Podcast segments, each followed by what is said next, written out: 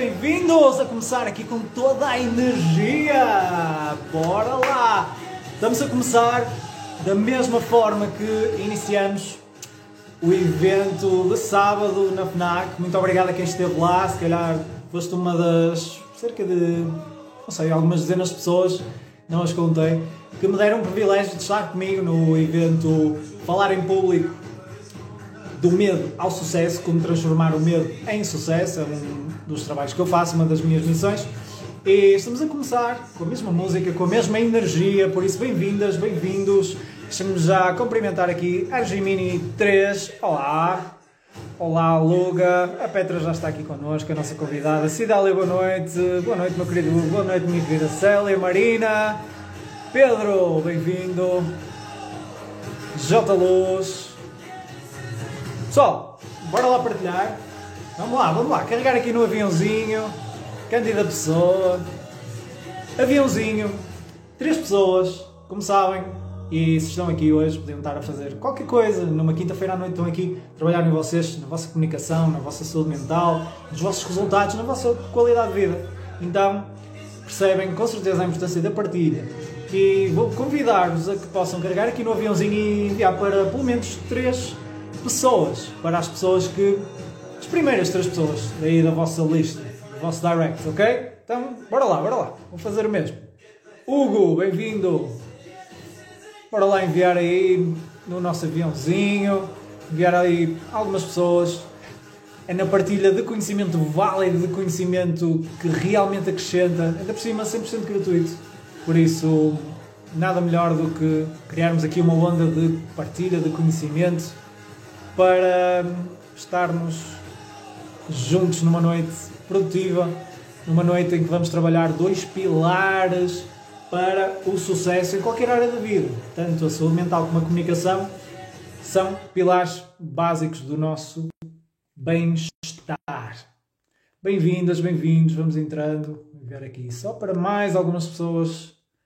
Mais aqui 5 segundinhos para enviar. Dou-vos também tempo para poderem fazer o mesmo. Já está aqui a Petra. Bem-vinda, Petra. Bora lá. Então, saúde mental e comunicação. Uou! Já estou a ver que isto vai ser, vai ser forte, vai ser forte. E hum, saúde mental. Foi há, agora há pouco tempo o Dia Mundial da Saúde Mental, certo? E hum, vou-vos ler a definição da Organização Mundial de Saúde para a Saúde Mental. Então, a Organização Mundial de Saúde define saúde mental como um estado de bem-estar no qual o indivíduo desenvolve as suas capacidades pessoais, consegue lidar com os estresses da vida, trabalha de forma produtiva e encontra-se apto a dar a sua contribuição para a comunidade. E é isso que vamos fazer hoje. Eu e a Petra vamos dar a nossa contribuição, vamos partilhar um conhecimento pelo qual somos apaixonados convosco, a nossa comunidade. Por isso, muito obrigado por estarem aqui. Partilhem aí à vontade, deixem-me cumprimentar aqui a Isa, a Vânia, a, o Luís, aqui a Júlia, a Anitta, bem-vindas, bem-vindos.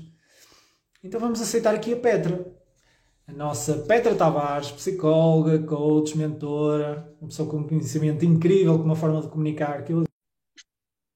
E já aceitei aqui o pedido da Petra. Vamos esperar aqui uns segundinhos Olá, para a Petra. muito boa Olá, olá, olá! Tudo bem? Bem-vinda, bem-vinda, bem-vinda. Já aqui entras cheios de energia, tu também mal entras e irradias logo isto tudo. Tem que ser, tem que ser, temos vida eu- aqui. tua energia, por isso E bora lá. vai ser aqui muito, muito produtivo. Espero que sim, espero que sim. Antes de mais, agradecer tu teres aceitado aqui o meu desafio, o meu convite, para hum, te juntares a mim nesta partilha e, e juntarmos aqui dois temas que de facto são pedras basilares para o sucesso em qualquer área 100%, totalmente. da vida. E tu, lembra-me lembra de ver, acho que até foi o teu último post em que tu dizes, escreves quem é a Petra e tu descreves quem é a Aham. Petra. E a, a primeira pergunta que eu te quero fazer, mesmo em desafio já de Oh, poderes apresentar aqui à comunidade Bandeira.pt, é precisamente quem é a Petra como pessoa e de que Uhum. forma é que as características da Petra, as duas características pessoais, ajudam a Petra profissional a fazer melhor aquilo que tu fazes. E já agora, de que forma é que tu ajudas as pessoas? Ok.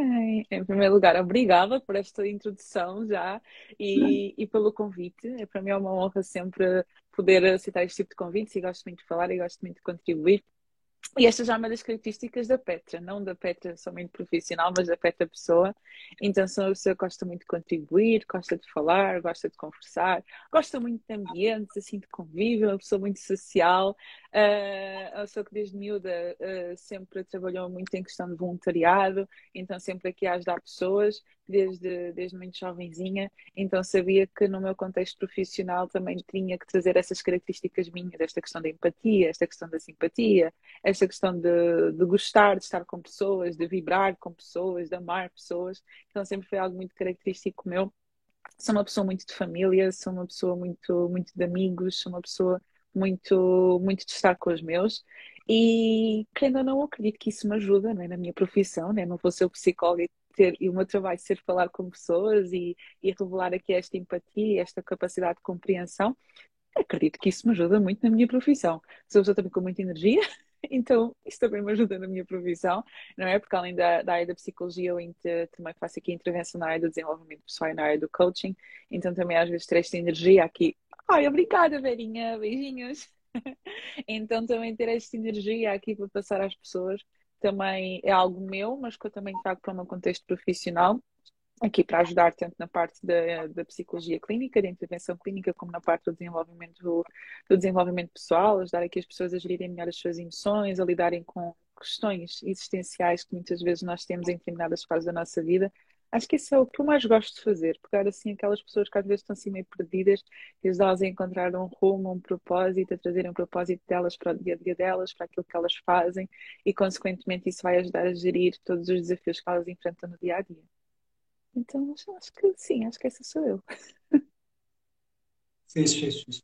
Olha, deixa-me, para quem esteja aqui a entrar e que que seja teu seguidor, a tua seguidora e que possa não me conhecer. O meu nome é Hugo Madeira, sou coach de comunicação e voz, trabalho especificamente com pessoas com desafios, com falar em público, e quem diz falar em público, falar em vídeo, e hum, ajudo pessoas que querem potenciar a sua comunicação, tanto em entrevistas de emprego, em lives como esta, por exemplo, em formações, em vários contextos, desde hum, formadores, desde advogados que querem usar o seu corpo e voz para ter mais impacto, até pessoas que provavelmente hoje em dia estão a perder oportunidades na vida porque acham que não são capazes de se expor, falar em público, lidar com a ansiedade, com os olhares, com o medo do julgamento.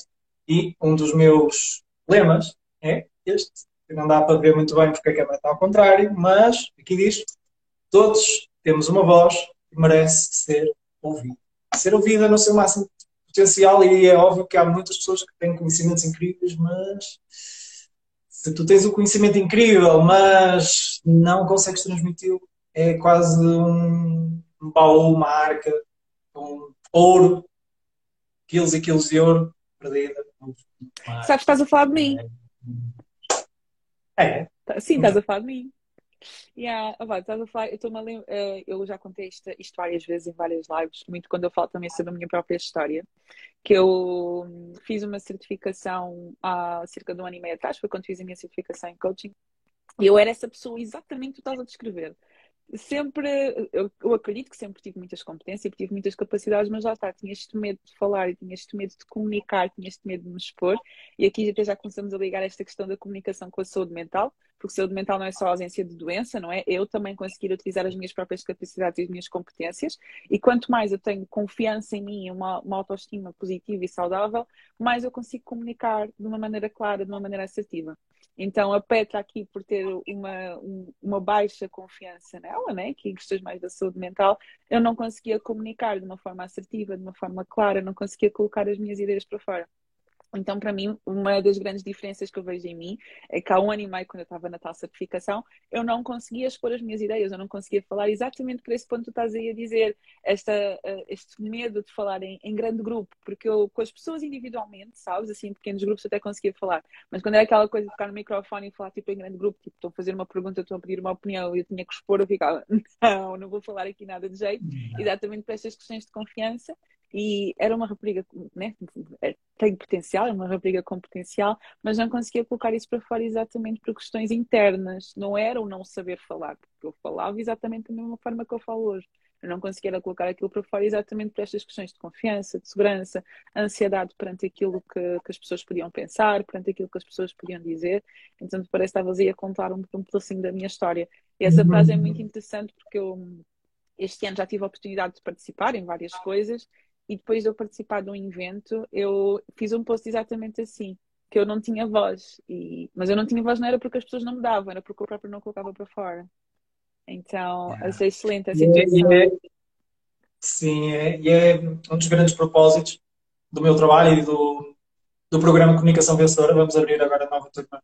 Começar a dia 3 de novembro. Vamos ter uma oportunidade a quem estiver aqui na live, até o final, vamos ter uma nova. Vamos ter.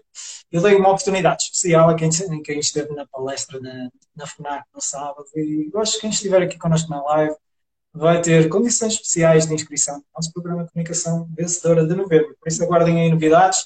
E hum, é um caso. Esse, esse desafio de. Porque não é o falar em público, não é o público, nós não temos medo do público, do vídeo, não é a câmara, a câmara não tem uns dentes que nos vai Não é disso que nós temos. Nós temos medo de errar, temos medo de falhar, de julgamento, fazemos associações a momentos em que fracassamos, em que achamos que não fomos bons o suficiente, e saber lidar com isso tudo. É muito acerca disso o programa Comunicação Vencedora, é essa transformação daquilo que nos impede de fazer ouvir a nossa voz, porque às vezes temos voz, às vezes sabemos que temos competências, mas por algum motivo não conseguimos colocá-las cá para fora. E, e, o programa Comunicação Vencedora é essa viagem de um mês, essa transformação. E é o programa que eu gostaria que, quando era um adolescente, que era alto e gordinho e cuja voz demorou muito a mudar e que era fortemente gozado, porque tinha uma voz esganiçada e a professora punha atrás porque era irritante, e quando era usado, se espingardasse, como se costuma dizer, levava no corpo, na escola, chegava à casa, os gostos eram sempre recriminados, as notas, mesmo quando era o melhor da turma, nunca era o suficiente, então eu cresci sempre à base do está calado, não sabes o que estás a dizer, e, e com sorte era verbalmente. Às vezes era de forma não verbal. Não sei se estão a perceber esse gesto, mas é mesmo isso que estão a pensar. Estava no corpo basicamente, do meu pai. Então, eu cresci de forma condicionada, eu cresci sem ter voz, sabia, já estava em terapia da fala, que é a minha formação de base, eu sabia a parte anatómica da voz, como é que se projetava, onde é que se ressoava, onde é que amplificava, mas na hora H não fazia. Então, é, é incrível. E tu falaste aí da ansiedade. E hum, a ansiedade é um dos fatores que hoje em dia, especialmente na sociedade em que estamos, e tu fizeste um post também muito interessante sobre isso, em que falavas de 10 hábitos que geram ansiedade, 10 comportamentos que geram ansiedade, que é uma das coisas que mais condiciona e prejudica a nossa saúde mental e também a nossa comunicação. Na hora de comunicar, surge aquela ansiedade, e foi muito isso que eu também trabalhei este fim de semana, foi pegar naquilo que nos causa ansiedade e transformar isso como combustível do sucesso. Uhum. Mas tanto a saúde mental como a comunicação ficam muito prejudicadas pela ansiedade. Falaste aí em 10, 10 comportamentos, se tivesses que fazer um top 3, ah, um top 3. comportamentos mais geradores de ansiedade. Olha, eu vou dizer aqui, não, não é bem um comportamento, mas fazer sem comportamento, que é a questão do perfeccionismo. Nós queremos fazer tudo de uma forma perfeita. Isso depois acaba também por impactar aqui a questão da comunicação, não é? Porque se eu penso que não, não, não falo bem o suficiente, não é? Isso vai acabar por me gerar ansiedade e eu não vou conseguir colocar as minhas ideias para fora. Vou falar aqui também de hábitos físicos uma, uma frase que eu gosto muito de utilizar, que até já acabou por ficar um slogan também, que é fazer o básico bem feito, questão da alimentação, do sono e do descanso, ou seja, coisas mais físicas que nós fazemos que muitas vezes acabam por prejudicar a nossa sociedade. Ainda hoje vai ser um post com hábitos que nós devemos incluir na nossa manhã para evitar que nós sintamos tanta ansiedade durante o dia. Então aqui as questões físicas que muitas vezes são descuradas também são super, super importantes. E agora outro, meu Deus, outro, outro assim, outro de top 10, a coisa perfeccionismo, as questões mais físicas. Ah, vou falar dos ambientes também, dos ambientes onde nós nos colocamos. Acredito também podem ser aqui disputas de ansiedade, como tu falaste e bem, tu estavas num ambiente que te gerava ansiedade, que era um ambiente familiar, que te gerava ansiedade. E às vezes, família é família, né? Não podias sair de perto da tua família, mas às vezes há ambientes que nos acabam por causar ansiedade. Então, eu colocar-me em ambientes que me vão fazer acreditar mais em mim, que me vão transmitir mais aquela calma, mais aquela paz que eu preciso de ter, acaba também por aqui influenciar e impactar a forma como eu me sinto. É? Nem sei se estão no post, mas acho que estão. Mas agora se me vieram à cabeça. Olha, eu, eu comecei a live por, eh, antes de tu entrares, por dar a definição da Organização Mundial da Saúde de saúde mental. Tu, como psicóloga, coach, mentor, pessoa com experiência na, na, área da saúde mental, como é que tu definirias saúde mental? O que é que é para ti a saúde mental? O que é que é para ti um estado em que nós, seres humanos, estamos com uma boa saúde mental? Vou resumir isto naquilo que representa para mim, que é eu sentir-me plena com quem eu sou e com aquilo que eu vivo.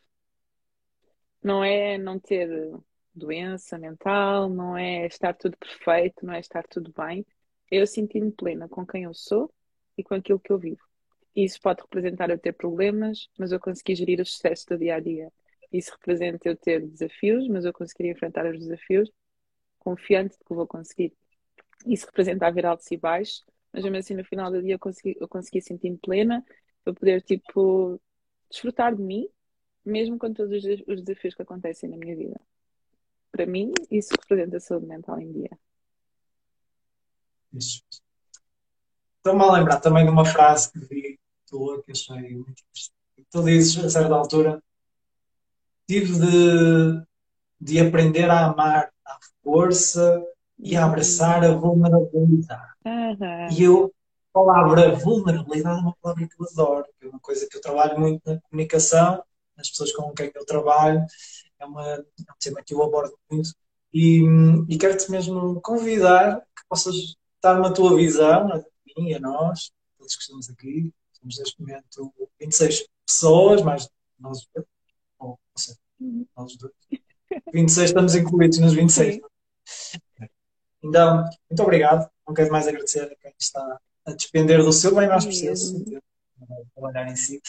E, queria-te fazer esse convite, a que possas partilhar connosco qual é a tua visão da importância da vulnerabilidade na nossa comunicação, na nossa conexão uns com os outros e, para além disso também, como é que eu aceitar as coisas com vulnerabilidade, me permitir a vulnerabilidade, me ajuda também a conseguir ganhar mais leveza, ganhar mais ferramentas para uma melhor saúde. Aqui a vulnerabilidade eu vejo muito associado a eu aceitar que eu vou errar e eu aceitar que nem sempre vai correr tudo bem e que nem sempre eu vou me sentir bem.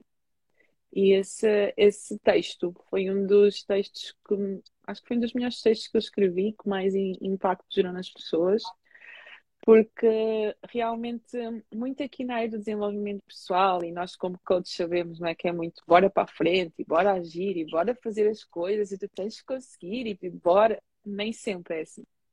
E existe, e tem que haver aqui muito equilíbrio entre, ok, eu confio em mim, eu sei que eu vou conseguir ir embora para a frente e eu tenho consciência que eu vou errar, que não vai correr tudo bem, que vai haver momentos em que não me vai apetecer, vai haver momentos em que eu vou querer desistir, vai haver momentos em que eu vou chorar, vai haver momentos em que me vai apetecer gritar, vai haver momentos em que não vai apetecer levantar da cama.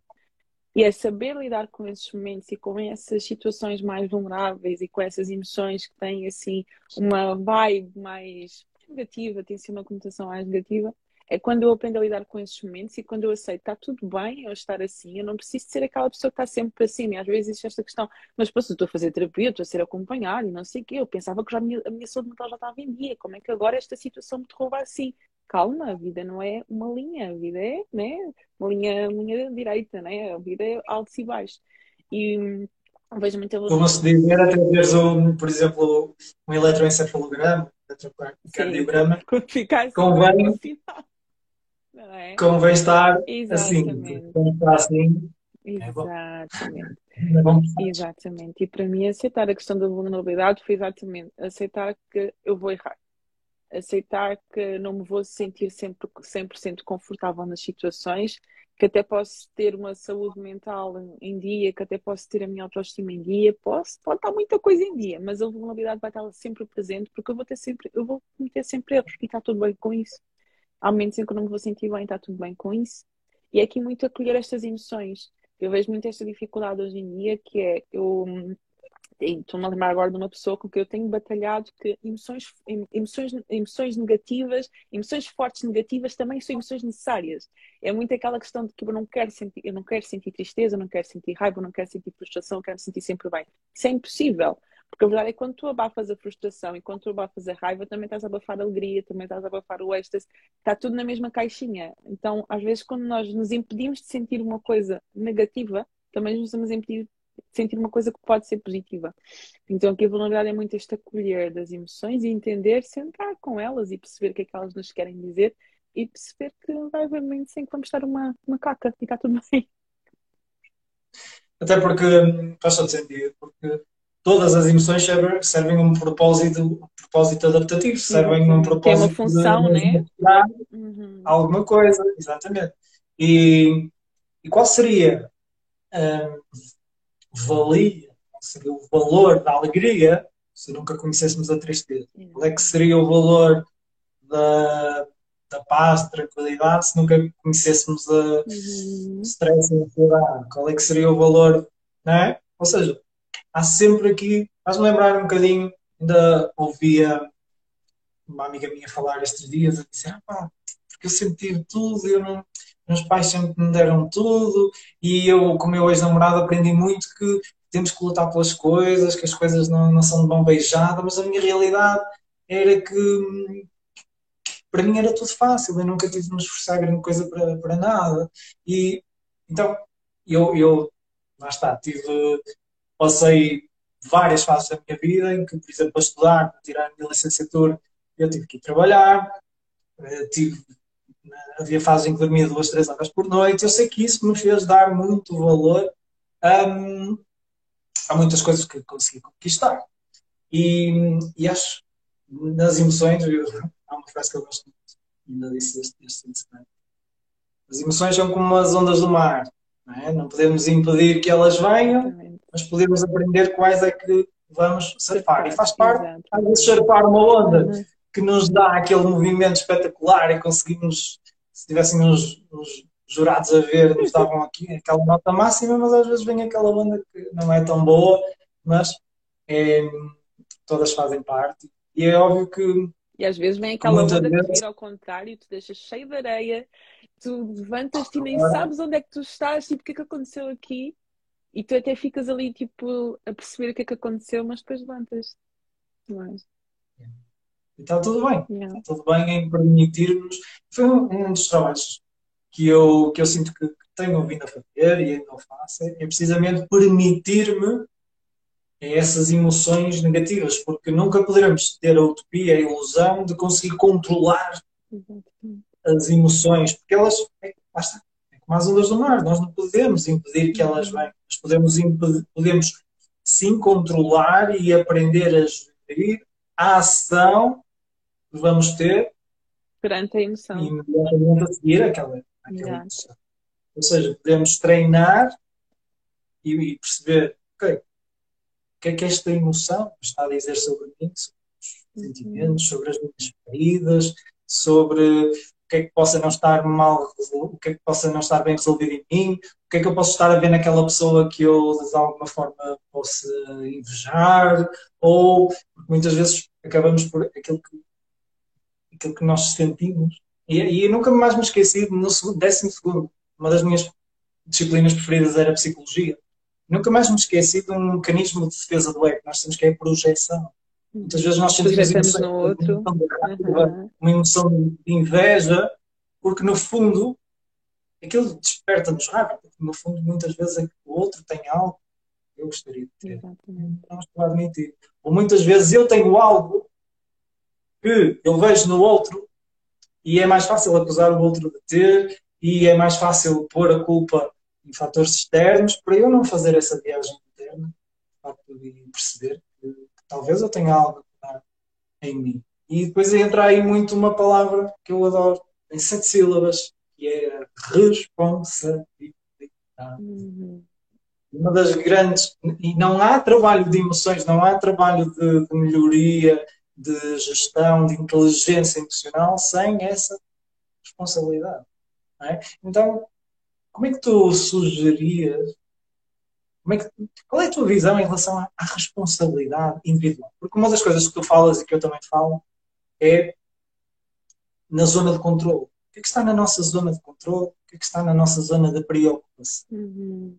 E, e esse trabalho interno, esse trabalho de inteligência emocional, essa preservação da saúde mental, é algo que está na nossa zona de controle. Então, onde é que, onde é que às vezes abdicar, muitas vezes, desse, desse controle, ou abdicar daquilo que eu não posso controlar, onde é que isso me ajuda a trabalhar a minha inteligência emocional e a minha saúde mental? Ajuda-te a perceber que tu não, que em primeiro lugar tu não consegues controlar tudo. É porque até pegando no nós estávamos a falar há bocadinho da questão da ansiedade, o que é, que é a ansiedade? É nós queremos controlar tudo o que vai acontecer no nosso futuro. Então, se eu não sei o que é que vai acontecer, aquilo já me causa ali mal-estar e muita inquietação. Então, eu gosto muito de pensar nesta questão de o que é que eu posso efetivamente fazer. E quando tu estavas aqui a falar sobre esta questão das emoções, eu, eu lembrei-me logo desta questão: que aquilo que eu sinto não é sobre o outro, é sobre mim. Porque exatamente a mesma situação podia causar uma emoção dif completamente diferente noutra pessoa. Mas se aquilo está-me a causar aquela emoção a mim, isso diz alguma coisa sobre mim, sobre os meus valores, sobre as minhas características, sobre alguma coisa mal resolvida que eu possa ter, e por isso é que aquela situação me incomoda tanto. Então é entender que isto é mais sobre mim do que sobre o outro. E depois tu falaste muito bem da responsabilidade, vou acrescentar o auto, a autorresponsabilidade, que é efetivamente eu perceber que eu não posso estar a dizer do género, não, eu não mudo porque o outro não, não me ajuda nesta mudança. Eu reajo assim porque o outro é assim. Eu faço isto no meu trabalho porque o meu chefe é assado. Na minha relação, eu, eu giro as minhas emoções desta forma porque é a única maneira que eu tenho de lidar com esta pessoa. E o que eu costumo dizer é: não, eu não estou a trabalhar com outra pessoa, estou a trabalhar contigo. Então, efetivamente, o que é que tu podes mudar, o que é que tu podes fazer de forma diferente? E às vezes, Yeah. o que tu podes fazer de forma diferente é sair daí. Isso também é autorresponsabilidade. Porque às vezes nós também estamos em determinados ambientes, e estamos em determinados relacionamentos, estamos em determinadas situações, nós já fizemos tudo aquilo que podíamos fazer para gerir aquilo de uma forma diferente. Mas já não estou a conseguir gerir aquilo de uma maneira saudável, se calhar a única coisa que está no meu controle é tirar o pé dali. Mas aqui a questão é puxar sempre para mim, é ok, o que é que tu podes fazer? Ok, o que é que eu posso fazer? A responsabilidade é minha. A responsabilidade de gerir as minhas próprias emoções, a forma como eu respondo a outro, a forma como eu respondo diante das situações, não é de quem está a falar comigo, é daquilo que sai da minha boca. Claro que existe aqui ação, reação, mas a responsabilidade no final do dia é minha. Se for preciso levantar-me, como eu costumo dizer, eu dou muito este, este exemplo, diz que vais à casa de banho. Nem que, for, nem que tu digas, olha, eu vou só à casa de banho e já volto. Porque ir à casa de banho ninguém te impede de ir. Ninguém diz, não vais ter que esperar para ir à casa de banho. E sim, ninguém te impede. Então, olha, diz que vais à casa de banho, morde a língua e volta. Porque aquilo que vai sair da tua boca é responsabilidade tua. A forma como tu vais reagir é responsabilidade tua, não é responsabilidade do outro. Sim, isso tem muito a ver também com, a, com mesmo com o processamento da emoção no nosso cérebro e mesmo pegando aqui na, na teoria do, do Paul MacLean, na teoria do cérebro trino, explicando isto, assim muito rapidamente, ele dizia que havia o nosso cérebro se dividia em três partes, não vou entrar aqui muito na parte neuroanatómica, neuroanatómica mas é como se nós tivéssemos um cérebro mais primitivo, mais reptiliano, mais instintivo, que nos faz reagir e nos faz entrar em modo de, de luta ou fuga e que obviamente funciona essa, essa eu vou dar o exemplo de é como se fosse uma, uma viagem pela autostrada e uma viagem pela estrada nacional. É essa área instintiva a informação é quase como se nós fôssemos pela autostrada a via de acesso é mais rápido E só depois o processamento em que eu racionalizo, em que eu percebo que, espera aí, que se fores dizer isto, vais dizer cagada, Uhum. vais-te arrepender, isto vai dar, isto vai dar estrilho, tem calma, olha que já fizeste isto outra vez E não E depois- bem. mal, e eu-te em cima, e não adianta nada, só que para chegar lá, ui, há semáforos, há trânsito, e ixi, ok. Uhum. Então, as vias de acesso, a via de acesso, nós temos que ter noção que a via de acesso ao comportamento instintivo, ao comportamento impulsivo, é muito mais rápida que a parte onde o cérebro racionaliza. Uhum. Nós conseguimos estar nas nossas capacidades, nas nossas faculdades mentais, para perceber se realmente aquilo que eu estou a dizer, e é, hum, aqui uma palavra-chave para isto, que é a pragmática, que é a forma como eu me adapto ao discurso, ao interlocutor, à situação, ao contexto, de que forma é que eu vou conseguir que aquilo que eu vou dizer seja, seja adequado em função da situação, da emoção, do contexto. Dá trabalho. Isto não é um cérebro reptiliano, não é o mesmo cérebro que está no crocodilo e na lagartixa e em animais mais básicos, com cujo cérebro é mais básico. Não é aqui nesta zona que nós vamos conseguir lidar de uma forma racional e de uma forma consciente com uma emoção mais forte. Então, por isso, faz todo sentido. Pá, vou à casa de banho. Uhum. E isto é um trabalho de, de inteligência emocional, porque eu tenho que ter a noção clara que naquele momento eu não vou estar a funcionar a minha parte cognitiva, racional, lógica. Eu vou estar a reagir, modo luta ou fuga. Eu vou responder para agredir, Exatamente. responder para resolver. Uhum. Então, como é que isto, como é que trabalhar todos estes processos nos ajuda também a conseguir melhorar a nossa comunicação? Porque, no fundo, muitos desafios em termos da comunicação derivam daqui. Na comunicação a dois, na comunicação entre o casal, na comunicação entre amigos, no local de trabalho. É muito esta, esta consciência Esta que, inteligência ok, emocional, este tu conseguir gerir as tuas emoções e tudo aquilo que estás a sentir para comunicares de uma forma adequada, não é? E tu estás a falar e eu estou a pensar, isto não é uma coisa fácil de se fazer. Por isso é que existe treino. E às vezes nós queremos, ah, não, eu, eu, vou, eu vou gerir as minhas emoções quando eu me, sinto, quando eu me sentir assim, quando eu me sentir pior, quando eu estiver assim, com alguma situação que esteja a mexer comigo, eu vou colocar essas coisas em prática. Não, nós temos que treinar isso no nosso dia a dia. E que parte muito do nosso próprio estilo de vida. Nós, se nós temos um estilo de vida muito mais agitado, estressado, sempre andando né, num estilo de vida muito corrido, um estilo de vida que não é saudável, não é? Que não tem aqui hábitos saudáveis incluídos, isso vai afetar a forma como eu giro as minhas emoções e automaticamente vai afetar a forma como eu comunico com os outros. Basta pensar nos dias que nós estamos mais estressados, como é que nós comunicamos com as pessoas que estão perto de nós, e nos dias que nós estamos mais, mais tranquilos, como é que nós comunicamos com as pessoas que estão perto de nós. Isso acaba por influenciar tudo. Então, aqui, esta questão de treinar, esta autoconsciência diariamente, de perceber, ok, como é que eu me estou a sentir. Uh, isto não é, não é preciso meia hora para isto, às vezes é cinco minutos ali no final do dia, pá, como é que foi o meu dia de hoje, como é que eu me senti, o que aconteceu para me sentir assim, houve alguma coisa que eu fiz que podia ter feito de uma forma diferente, alguma reação que podia ter, ter sido de forma diferente, pá, o que, é que, que é que eu poderia ter feito? E tu, quando começas a fazer este treino, nos momentos um, onde as ondas são maiores e são mais fortes e são mais intensas, tu consegues surfar de uma forma melhor, porque tu estás mais treinado para isso. Agora, se só quiseres fazer surf quando aparece uma onda, não dar muito bom resultado. Não é? Mas, fazer a analogia. E estava-me aqui a lembrar que há uns anos, há uns anos para cá, eu, quando comecei a mergulhar um bocadinho mais em mim, comecei a perceber: epá, eu quando estou com fome, caraças, se eu ficar tipo 3, 4 horas sem comer, meu Deus, nem é que. Muito menos assuntos importantes, tomar decisões. Jesus. Pessoal, o nosso cérebro, ele não está formatado para nos fazer ter pensamentos muito elaborados, tomar decisões que gastem muita energia ao cérebro. Não. O nosso cérebro, na base, está formatado para nos manter vivos. E tudo aquilo que gasta muita energia, epá, o cérebro tem tendência a recusar. Por isso é que é mais confortável. Netflix, estar naquilo que já é conhecido, que já é confortável. E o que é que acontece quando estamos. O que é que eu percebi que acontecia quando eu estava fome? O meu cérebro como tinha pouca energia, tinha pouca glicose disponível para o cérebro funcionar, para funcionar, obviamente que essa glicose, esse, combustível do cérebro era usado para me manter vivo, para as minhas coisas mais, as minhas funções corporais mais é? básicas.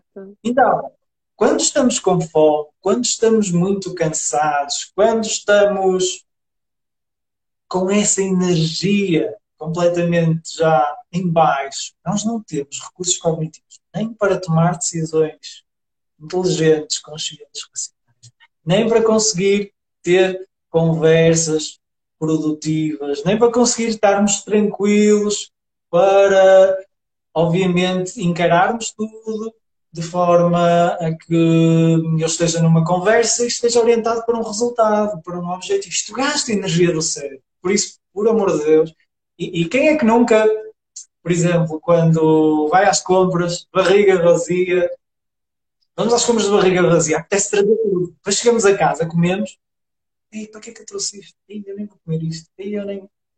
Porquê? Porque a decisão, a tomada de decisão é afetada pelo nível de, de combustível disponível no cérebro. E obviamente que é, que é interessante explorar isto. E eu fui percebendo, depois fui estudando sobre inteligência emocional, só depois é que veio isso. Mas eu começava a perceber os sinais do corpo e eu percebi, pá, espera, eu, deixa-me comer primeiro e já vamos falar sobre isso. Espera, deixa-me descansar aqui um bocadinho a cabeça, uns minutinhos, fazer aqui uma meditação, uma coisa qualquer, e aí, agora sim, vamos liberar.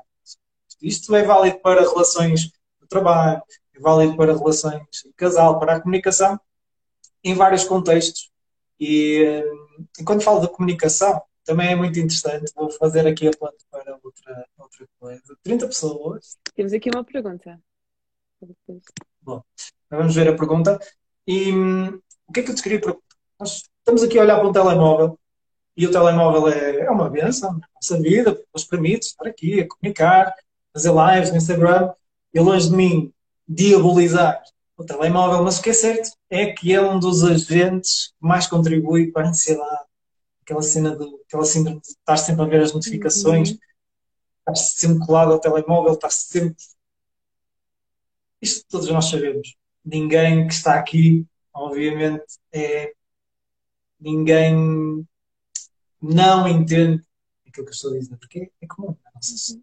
Muitos de nós sofremos desse mal de estarmos constantemente sofrer de ansiedade por uma resposta, por ler um e-mail, por N motivos. Agora, de que forma é que nós nos podemos proteger a nós, a nossa saúde mental e de que forma também é que o telemóvel, na tua visão, são duas perguntas. De forma é que nos podemos proteger a nós e a nossa saúde mental deste vício associado ao uso dos smartphones das tecnologias e de que forma é que nós podemos, agora que já não há Covid, porque antes estávamos cada um nas suas casas, tínhamos que usar o WhatsApp, o Zoom, etc., usar computador, telemóvel, agora que já não há Covid, de que forma é que tu vês esta transição outra vez para uma, uma, uma, uma comunicação presencial, uma comunicação face-to-face, em que as pessoas convivem, que as pessoas. Qual é a tua visão sobre estas alterações tipos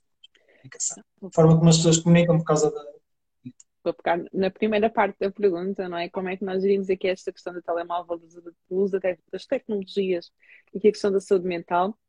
Efetivamente, é haver aqui um, um, um self-control, um autocontrole nesse sentido. E eu falo simplesmente como, por exemplo, eu hum, mudei para, mudei para iPhone recentemente e uma cena que eu via sempre nos telemóveis dos meus amigos que já tinham iPhone era a luz sempre a acender a luz estava sempre acesa. O iPhone tem uma luz que brilha cada vez que surgem as notificações. E acende, não é? Cada vez que surgem as notificações. E aquilo irritava-me profundamente. Porque eu detesto estar sempre a receber notificações e estar sempre a ver o telemóvel a acender. Uma coisa que eu fiz foi, por exemplo, as notificações só aparecem à noite, no meio da tarde e de manhã. Só em 3 minutos do dia que aparecem as notificações no telemóvel.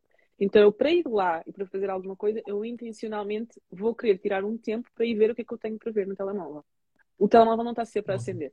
Então, isso aí, remover as notificações, é, para mim fez muito bem. Era uma coisa que eu já tinha antigamente e que continuo a ter. Que eu acho que faz muita diferença para nós não estarmos constantemente com aquele, aquele estimulante, não é? Cerebral, porque é impossível. Tu vês e tu queres ir logo pegar, porque tu ficas, opá, será que aconteceu alguma coisa? Deixa-me lá ver o que é que se passa aqui. Pois é aquele, o, o, o, o fear of missing out, não é? Será que está a acontecer alguma coisa que eu estou aqui a perder? O que é que está a acontecer? Então, esta questão de desativar as notificações é muito importante. Haver aqui um autocontrole mesmo, porque existem definições nos telemóveis, tu podes colocar o tempo definido que tu queres gastar em cada aplicação. Tu ires lá ver quanto tempo é que tu estás a gastar em cada aplicação que estás a utilizar. Isto também foi uma questão que eu comecei a analisar, tipo, semana a semana, se eu recebo um relatório para ver se eu estou a utilizar mais o telemóvel do que aquilo que devia, ou se estou a utilizar menos. Então, esta questão, este autocontrole, esta monitorização, é muito importante para nós vermos que não estamos aqui a perder demasiado tempo. Porque a verdade é que as redes sociais elas estão desenhadas para nos fazer perder tempo. Elas estão desenhadas para roubar a nossa atenção de outras coisas importantes que nós temos para fazer. Não sei se já viram, mas ficou muito famoso aquele documentário na Netflix sobre as redes sociais. Tenho que eu vejo assim pessoas que estão muito viciadas em redes sociais e digo, olha, vejo este documentário porque mostra exatamente como é que eles trabalham para manter ali. Então, se eu não tiver esta alta responsabilidade de perceber o que é que eu estou a fazer com o meu tempo, automaticamente eu vou acabar por perder muito tempo nisso e vai acabar por afetar outras tarefas minhas. E muitas vezes as pessoas dizem eu não tenho tempo. Vamos lá ver quanto tempo é que tu estás a gastar nas redes sociais. Só fazer assim um pequeno relatóriozinho. Aliás, se vocês no telemóvel e ver quanto tempo é que tu estás a gastar. Não precisam sair da live para deixar de gastar tempo nas redes sociais. Isto é bom, tá? Gastar tempo a ver lives é bom. É investimento de tempo. Mas outras coisas, ok? E com isto eu não estou a dizer que é mau fazer scroll, que é mau estar nas redes sociais. Não, mas é tu tirares um tempo para isso. Eu própria, Petra, às vezes, tipo, final do dia, eu desligo e, e agora eu vou tirar um tempo para estar nas redes sociais, para ver o que é que foi publicado, para ver o que é que há por aí, para ouvir alguma coisa que eu queira. Às vezes, quando estou a fazer outras coisas e houve uma live que eu não consegui assistir, vou lá pôr a live para ouvir enquanto estou a fazer outras coisas, mas eu tiro tempo para isso. É uma, é, eu faço isso com a intenção de o fazer. Não é simplesmente por acaso, entrei ali, fiquei ali uma hora. É que, é, é que hoje em dia nem tenho uma hora para perder com as redes sociais. Porque existem outras prioridades. E quando tu tens as tuas prioridades bem estabelecidas e sabes muito bem aquilo que tens para fazer, tu não perdes tempo com coisas que não interessam. Então acho que é muito, é muito educacional, mas ao mesmo tempo também é muita gestão das emoções, porque as próprias redes sociais estão desenhadas para nos envolver em termos emocionais. Então, quanto mais inteligência emocional eu tenho, quanto mais autocontrole nesse sentido eu tenho, mais eu consigo impedir que esse vício me domine. Isso é essa... Excelente. Vamos lembrar um bocadinho, estás a, estás a falar de autocontrole e, de, e, e, no fundo as redes sociais, as notificações, o ir ver os likes, ir, este tipo de, de gratificação imediata na qual nós estamos viciados tem uma justificação para quem gosta desta, desta área. Nós temos o segundo módulo do programa de comunicação sensora, trabalhamos a neuroquímica da comunicação, percebemos o que é que se passa aqui a nível cerebral, a nível dos neurotransmissores. Então, cada vez que nós estamos a ver uma notificação, fazer scroll, a responder, nós estamos a ativar, estamos a usar uma parte do cérebro que é um sistema que nós temos no cérebro chamado sistema mesolímbico dopaminérgico. Basicamente, trocando aqui por miúdos, nós temos uma hormona, um neurotransmissor chamado dopamina. Nós estamos viciados em dopamina. Por isso é que aquele professor da faculdade, muito chato, que falava assim, no na mesma velocidade, era Nós não conseguíamos prestar atenção, porque nós somos viciados em dopamina, nós somos viciados na novidade, nós somos viciados naquilo que nos faz ficar motivados, atentos. E hoje em dia estamos viciados nestas gratificações. E é muito importante criarmos momentos do dia em que, basicamente, e às vezes algumas pessoas não gostam de ouvir isso, mas a realidade é que para eu, por exemplo, eu não gosto, alguém que não gosta de ler, agora adoro ler, há uns anos não gostava tanto. Mas, para quem não gosta de ler, a solução muitas vezes é, ok, fica uma parte do teu dia a fazer rigorosamente nada de interessante. Longe do telemóvel, longe de tudo. Olha, num quarto, na, na, na divisão mais vazia que tu tenhas em tua casa. E fica lá só olhar, só apreciar as paredes. Experimenta ficar meia hora assim. É uma coisa que nenhum de nós. É faz. muito difícil lidar com a silêncio. Uhum. Acredita que ao fim de meia hora leres um livro te vai dar um estímulo, te vai dar um, uma pica. Então, muitos de nós temos tanto este, este vício, esta necessidade de injeção de dopamina, injeção de direção. Que, que não percebemos que estamos viciados, estamos num círculo vicioso de, que, e aliás, já vi um, um estudo estes dias que, que, diz mesmo que este movimento que está estudado para o cérebro é quase hipnótico. Este movimento do scroll e damos por nós, estamos ali às vezes horas. Isto é tudo criado para nos manter neste efeito zoom. E mais uma vez aí entra a autorresponsabilidade. E a autoconsciência. Percebemos que se queremos ter uma boa saúde mental, se queremos ter recursos cognitivos para conseguir lidar com os desafios do dia a dia, se queremos estar com a nossa saúde mental, com as nossas capacidades, para conseguirmos comunicar, para nos conseguirmos conectar, para conseguirmos chegar a outras pessoas, nós temos que primeiro perceber o que é que de facto nos tira essa saúde, o que de facto nos aporta ansiedade. E uma das coisas que está estudado hoje em dia nos deixa mais ansiosos é esta síndrome de, da notificação, esta síndrome de estar sempre na rede social, de ter que ser aceito, ter da comparação. Então, muita atenção, de facto, aqui ao, ao uso responsável uhum. do telemóvel. E temos aqui uma pergunta, deixa-me ver. A Ana pergunta: as energias negativas que recebemos do exterior, no exterior, também afetam no seu estado mental e emocional? O que é que, que, é responderias aqui, Ana? Totalmente. E, e algo que eu defendo muito é que nós somos frutos dos ambientes em que nos colocamos. Eu vou reforçar, nos colocamos porque nada acontece por acaso. E às vezes nós estamos em ambientes, ah, mas eu não tenho culpa de estar aqui, mas se eu permito estar aqui, é porque de forma inconsciente eu estou-me a colocar nesse ambiente.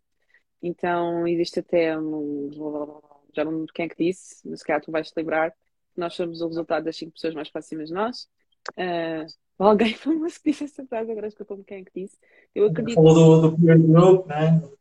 Exatamente. Por acaso não Sim.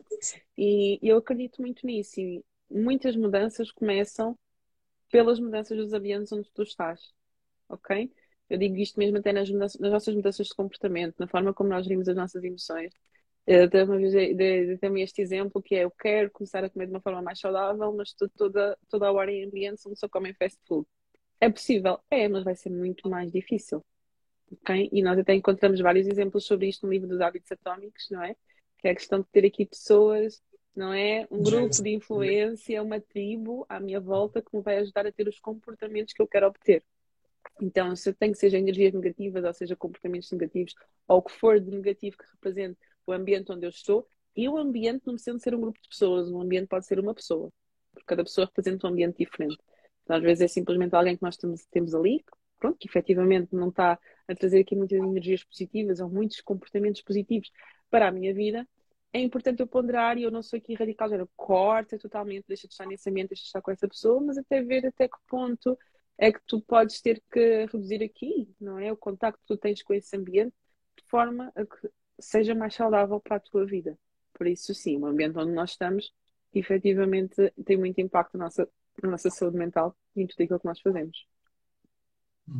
Eu vi estes dias uma live do, do Joel J, que é um coach brasileiro que trabalha muito com alta performance, hábitos, e, e, ele, e era engraçado ele falava precisamente, dava um exemplo, que era uma pessoa que, que bebia muito álcool, mas queria deixar de beber álcool porque sabia que estava a prejudicar a saúde e que dizia ah, cara, sabe, é que eu vou na sexta-feira, vou jogar, vou jogar futebol com os meus amigos e a gente vai beber. Tá? Eu, Caraca, deixa de jogar futebol na sexta-feira. Então, às vezes é muito simples. Nós não queremos é pagar o preço. Pagar o preço uhum. de... Então, quer dizer, se eu sei, se eu tenho a consciência que o que me faz beber é, mas já não estou a assumir a responsabilidade.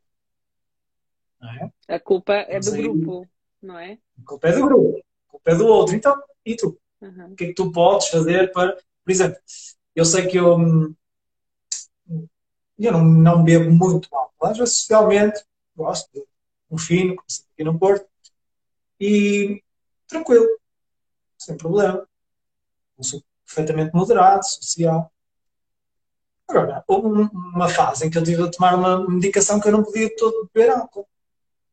Ok pela primeira vez na vida, bebi cerveja sem álcool. não deixei de fazer a mesma coisa, mas consequentemente não podia beber. Então há sempre uma atitude que, se, que vai da minha responsabilidade eu poder. Se eu, em circunstância alguma, pudesse estar exposto algum tipo de, de contexto, porque sabia que aquele contexto, por exemplo, eu, sou, eu adoro chocolates, gelados, esse tipo de coisa. Vais ali ao congelador, quantos gelados tem? Tenho. E não porque eu comi, porque eu simplesmente não comprei. Porque eu tenho já a consciência, a responsabilidade de saber podes ter isso em casa. Uhum. Se tu tens em casa, tu vais comer. Isso mostra tá? como é que tu preparas o teu ambiente de forma intencional para aquilo que tu queres fazer no teu dia a dia. Porque há bocadinho eu estava a falar aqui da questão do ambiente de pessoas. Na minha casa é um ambiente. Como é que a minha casa está organizada? Não é? O meu escritório é um ambiente. Tudo aquilo que eu tenho à minha volta são ambientes. Não é? E eu posso preparar intencionalmente o ambiente que está à minha volta para me ajudar a, a motivar a ter um comportamento que eu efetivamente quero ter. Por isso tocaste num ponto muito importante.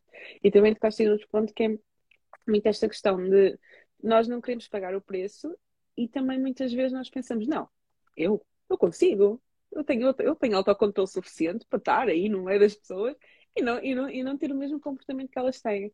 Que não é questão de tu conseguires ou não, é o que tu falaste há bocadinho. O nosso cérebro procura sempre a saída mais fácil. Então, como é que eu posso facilitar o meu processo?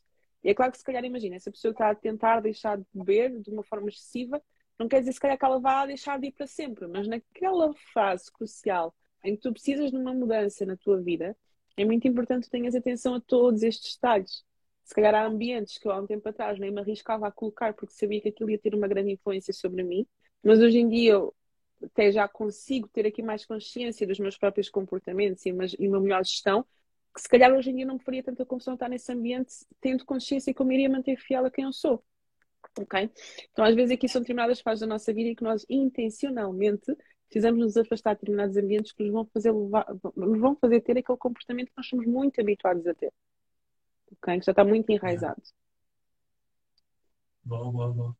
Olha, pegando aqui também este tema da saúde mental, num dos pilares para uma boa saúde mental que é, que é o sono. E vou fazer aqui uma partilha pessoal. Tive, aliás, eu fiz um Reels a falar sobre isso assim, uma semana, duas semanas, lá no, no feed. E eu tive, depois de, do Covid, fiquei com um, um dos sintomas, uma das sequelas foi perturbação de sono. O que me acontecia basicamente era que eu até adormecia, adormecia bem, passado duas horas acordava, e depois estava constantemente a acordar, acordar, acordar, acordava dezenas de vezes por noite. Sem exagero, 10, 15 vezes por noite. O que acontecia é que eu não conseguia ter um sono reparador, não conseguia entrar na fase do sono e durante o dia não conseguia funcionar normalmente possível. Não, não descansava, não tinha um sono reparador e andava esgotado. Basicamente, diagnosticaram-me de, de burnout, porque, que é, para quem não sabe, stress extremo associado a trabalho.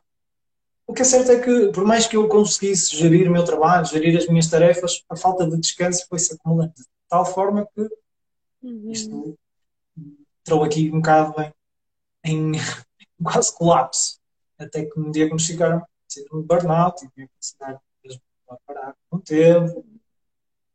E como é que como é que aqui a, esta importância do como é que o descanso, às vezes as pessoas querem acham que Trabalho enquanto eles dormem. Estou a pensar aqui em tantos casos que me vêm à cabeça pessoas que às vezes fazem maratonas ou às vezes deitam-se super tarde, que descuram completamente o sono. E agora, obviamente, a minha visão sobre a importância do sono, boa experiência é? é, muito, é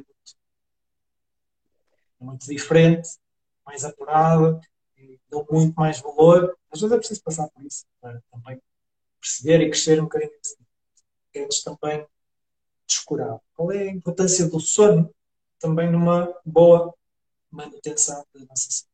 É um dos nossos pilares principais. E tu estavas aí a falar e eu estava-me a lembrar daquela frase, não é? Trabalha enquanto eles dormem, não é? Parar é morrer. E, é.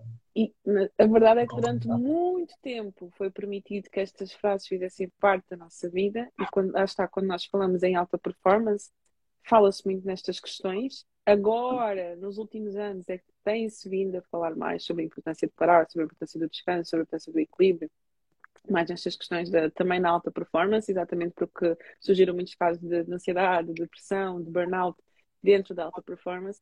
Então, aqui o descanso, eu, eu, eu, eu gosto muito de levar as pessoas a pensar em exemplos práticos, não é? Que é mesmo esta questão, quando tu estás cansado, exausto, com sono, como é que tu geres o teu dia a dia, como é que tu geres a tua vida, como é que tu te sentes, não é? E como é que tu te sentes depois de descansar? E às vezes esta questão, ah, quais são os benefícios de ter uma boa noite de sono e porquê que o sono é importante? Pensa na tua vida, porquê que o sono é importante para ti? Porquê que o descanso é importante para ti?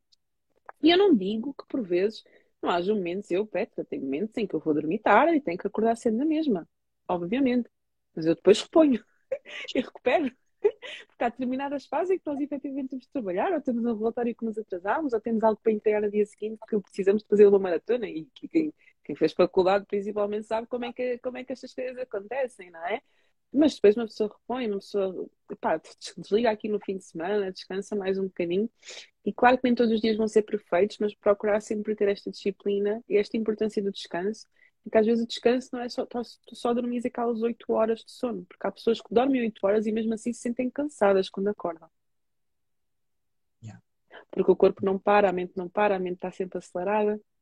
Então, às vezes, aqui o descanso não é simplesmente dormir 8 horas, é importante, ou 8 ou 7, ou com o organismo de cada pessoa precisar. Há pessoas que dormem 5 e estão bem, não é? Isso aqui vai. Agora lembrei-me de estás a falar aí da, da mente não parar. Lembrei-me do Dr. Augusto Cury, o psiquiatra mais, uhum. mais lido. Até acho que é mais lido do mundo, mas pelo menos mais lido da língua portuguesa, brasileiro. E ele fala muito na síndrome do pensamento acelerado e uhum. ele diz também que há duas grandes razões para a ansiedade, duas razões principais para a ansiedade. A primeira é o não contemplar o belo. O que é que ele quer dizer com isto? É a questão de, de pararmos para contemplar aquilo que temos de bom e que muitas vezes damos como garantido. No fundo, é, é quase ativar a nossa gratidão, a gratidão por aquilo que temos já de bom. Tanta coisa. Temos energia elétrica, está cá, ok.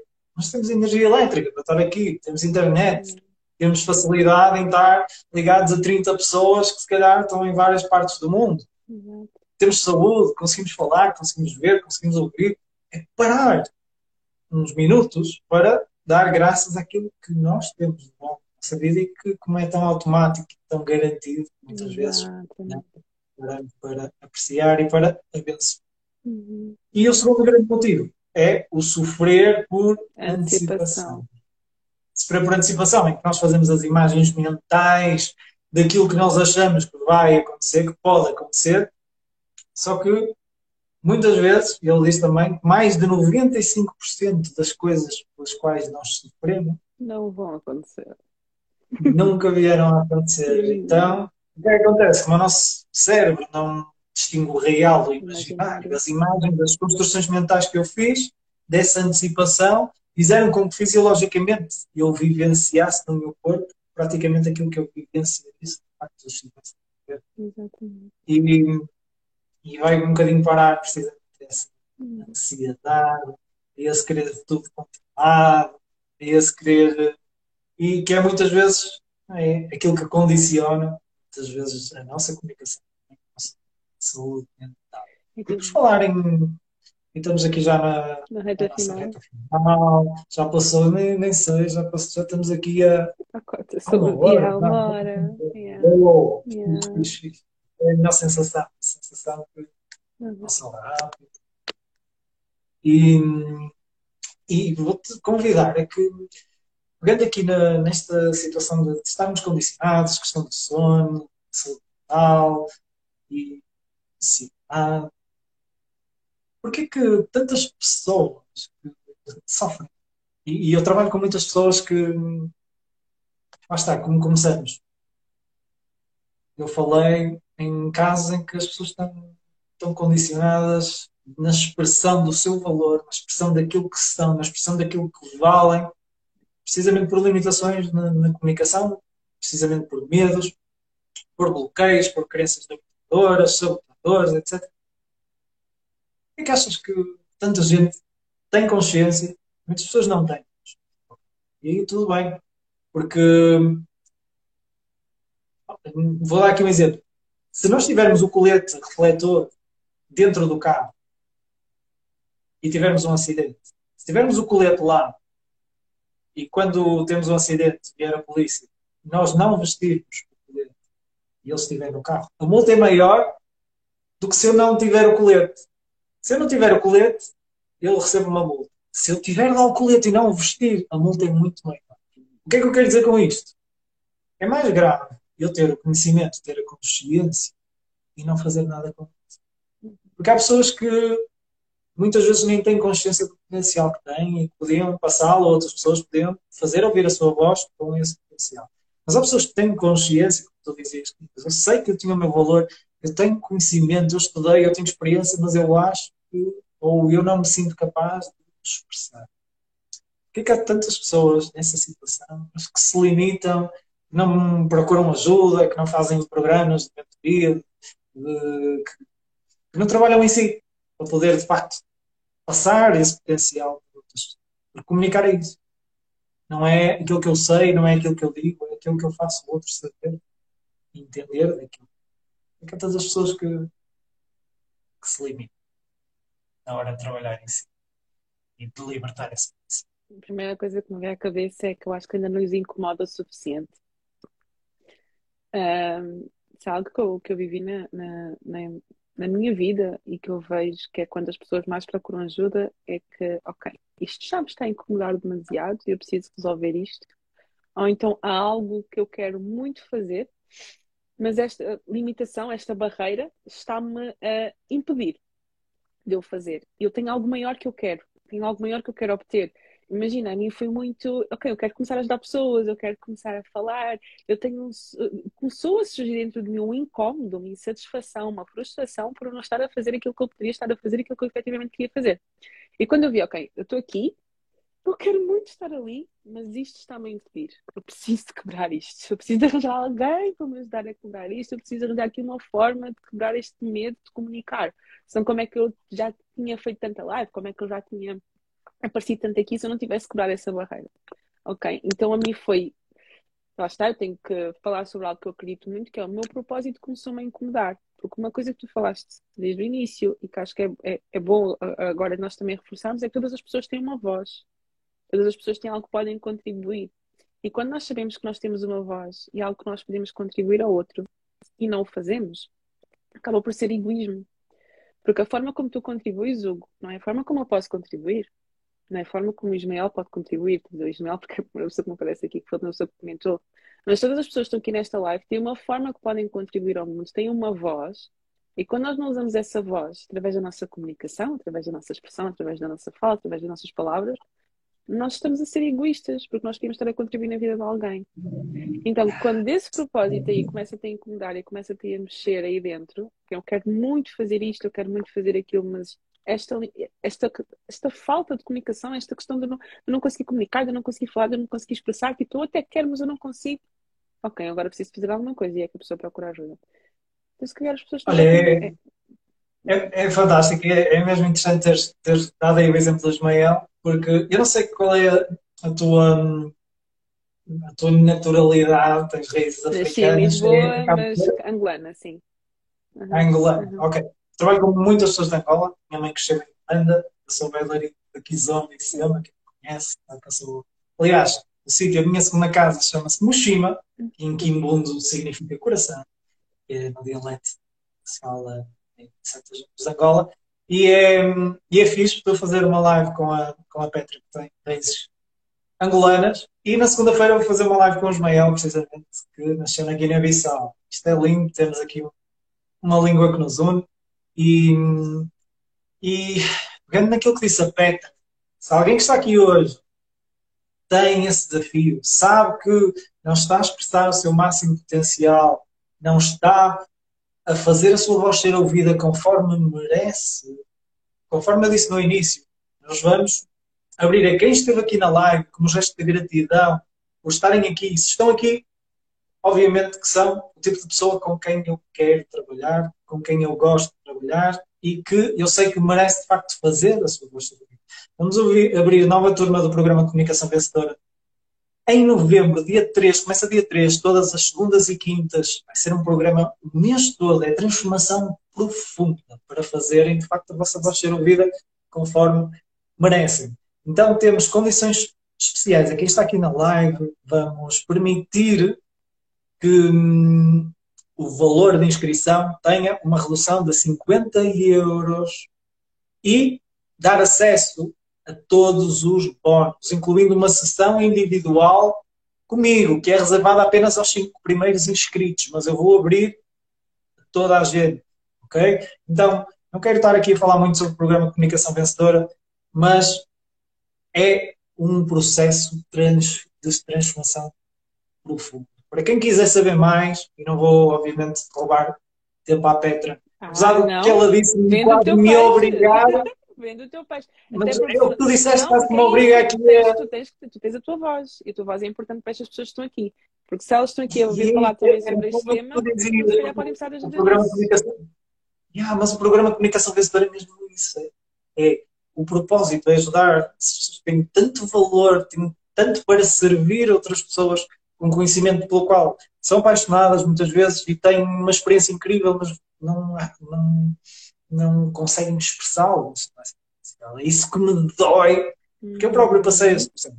Eu próprio era aquele miúdo que, quando tinha 4 anos, já estava muito atento a como as pessoas falavam e às vezes até corrigia não sei o quê, e estava sempre a ouvir: está calado, está calado, está calado. E tinha os gostos recriminados. Eu lembro do meu pai, eu estar a ouvir uma música e o meu pai me dizer, eu, eu dizer, ah, e ele implicar com a música, já não me lembro que música era, mas sei que era tipo metal, era aquilo que eu ouvia na, na adolescência. Ele mandava vir com a música que eu estava a ouvir e eu dizia-lhe, gostos não se escuta.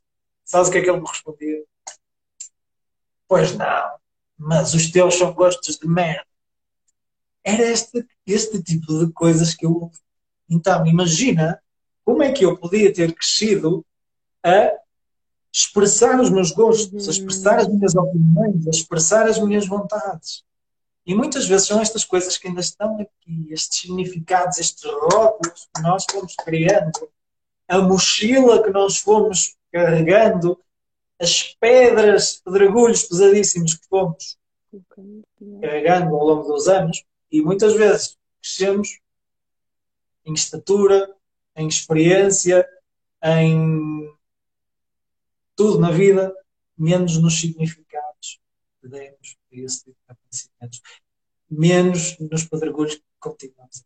Então, o programa de comunicação vencedora é mesmo essa transformação. A oportunidade única a quem está aqui. Então, estou a pedir mais informações, Hugo. Onde é que é o curso? Olha, temos, temos no link da bio o link de inscrição, hugomadeira.pt, está no link da bio da hugomadeira.pt, no Instagram, o nome é o mesmo, e, e obviamente podem mandar mensagem no direct, Hugo, ajuda-me, quero saber tudo, façam as perguntas que quiserem. E Petra, em jeito também de conclusão, quero também apelar a que possam seguir a Petra, se não seguem a Petra, sigam o trabalho dela, é super fixe. Vocês ouviram aqui, vocês leem os pulsos dela, tipo, é, imaginam o sorriso dela, a voz dela a falar, é, é autenticidade. Não te dia dei uma live com a Diana que tu conheces, que tem o privilégio também de estar a uhum. trabalhar comigo, e, e ela, a página dela autenticamente, e, e, é isso que eu vejo em ti quando comunico contigo, é a autenticidade, olho para os seus posts, vejo a autenticidade, por isso quero-te agradecer imenso este bocadinho que passamos. Entretanto, tenho aqui, tenho aqui uma pergunta. Não sei, ai não, era um pedido de adesão à live. Ok. Ok. Dou aqui um minutinho. Se alguém quiser fazer uma pergunta à Petra, enquanto fazemos aqui as despedidas. E hum, mais uma vez agradecer à Petra a presença e também se quiseres usar este tempo para fazeres dizer algo mais sobre ti, dares aqui um remate final. Não, o meu único remate final é vou reforçar exatamente aquilo que tu disseste. Vocês que vêm que têm aqui dificuldades com a questão da comunicação, sigam o Hugo, entrem aqui no, no curso do Hugo, porque hum, vou, vou outra vez reforçar aquilo que nós falamos, que é todos nós temos uma voz e temos que a usar. Então, bora usar essa voz, bora colocar essa voz para fora. Aquilo que tu vês que pode estar a ser uma barreira para tu comunicares, para tu expressares, para tu transmitir e transbordares aí o teu propósito ao mundo, bora resolver isso. Temos aqui profissionais para te ajudar nesse sentido, seja o Hugo, seja eu, seja outros tantos que existem né, nas redes sociais. Hoje em dia não existe desculpa para nós não alcançarmos o nosso potencial, não existe desculpa para nós não usarmos a nossa voz. É, eu quero, tenho uma dificuldade, quem é que me pode ajudar? Eu fiz a mesma coisa, tu provavelmente tu fizeste a mesma coisa, senão não estarias aqui. Então o caminho é este. Às vezes esta questão de tenho vergonha de pedir ajuda, ou se calhar ainda não é o meu momento, está-nos a atrasar e está a adiar muito tempo os sonhos que já eram para nós termos começado a perseguir. A mensagem final é essa. Perfeito. Perfeito. E obrigada, obrigada pelo teu convite. Tens razão. Hugo desafio-me a fazer uma live sem roteiro. Acho que é a primeira vez que eu não tenho tipo nada atrás de mim, com os pontos a falar na live e fluiu de uma, de uma maneira muito positiva e eu acredito que tenha corrido bem. Se correu bem, eu tenho muitos coraçõezinhos, porque eu acho que correu bem, eu pelo menos senti bem e gostei muito de estar aqui neste, neste, neste pedacinho contigo e, e que venham mais muitos assim. E bora lá. Ainda podíamos fazer, sabes o que é que nós tínhamos de fazer? Uma live. Okay. Tu, Ricardo, eu e a Diana. Guarda isso. Ora, isso era, isso era muito difícil. Uma live a quatro, acho que, nunca, yeah. acho que era a é primeira vez. É Mas olha, grande, grande proposta, grande ideia, grande sugestão. Gostei, gostei. Vamos falar sobre isso. Vamos ter que reservar duas horas, né? Mas pronto. Nos, verdade, verdade. Quatro faladores. E, e é isto. Querem, querem perguntar alguma coisa? Se sim, ok, se não, está tudo bem na mesma. Se preferirem, mandem-me depois mensagem à Petra. Estará uhum. disponível para responder, ou pelo menos sigam, é? acompanhem o trabalho dela. Para mim, podem mandar mensagem, mais ou menos tempo eu respondo. E mais uma vez, gratidão, porque é na partilha do conhecimento que nós crescemos. A Petra, eu, ao partilhar aquilo que nós sabemos convosco, ajuda-nos também a nós a cimentar o nosso próprio conhecimento. E é da partilha, por favor, peguem no insight, em algo que, que, que vos marcou desta live e levem a outras pessoas. E partilhem, façam alguma coisa hoje, nos próximos tempos, quando vos fizer sentido, mas façam algo prático, porque é isso. O nosso maior ativo é o nosso tempo. E se despenderam algum tempo aqui, que, que vos possa ter sido muito útil, desejo e a quem quer dar um próximo passo, a quem quer transformar essas, esses computadores, essas coisinhas, essa ansiedade que os limita na hora de comunicar, quem quer fazer a sua voz ser ouvida conforme merece, programa de comunicação vencedora, turma de novembro e conto convosco. Pedro, mais uma vez, obrigado. Forte abraço. Vamos falar sobre boa isso. Noite. Beijinhos a todos. Boa noite a todos. Fiquem bem. A live vai ficar gravada. Pessoal que esteve aí, já cheguei tarde, que pena. Não se preocupe rever a live. Ok? Paula, sucesso a ambos, sucesso para si também. Um grande beijinho. E quem chegou agora no fim, claro, vai ficar gravado. Tá? Pessoal, forte abraço. Comunicação vencedora. Resultados.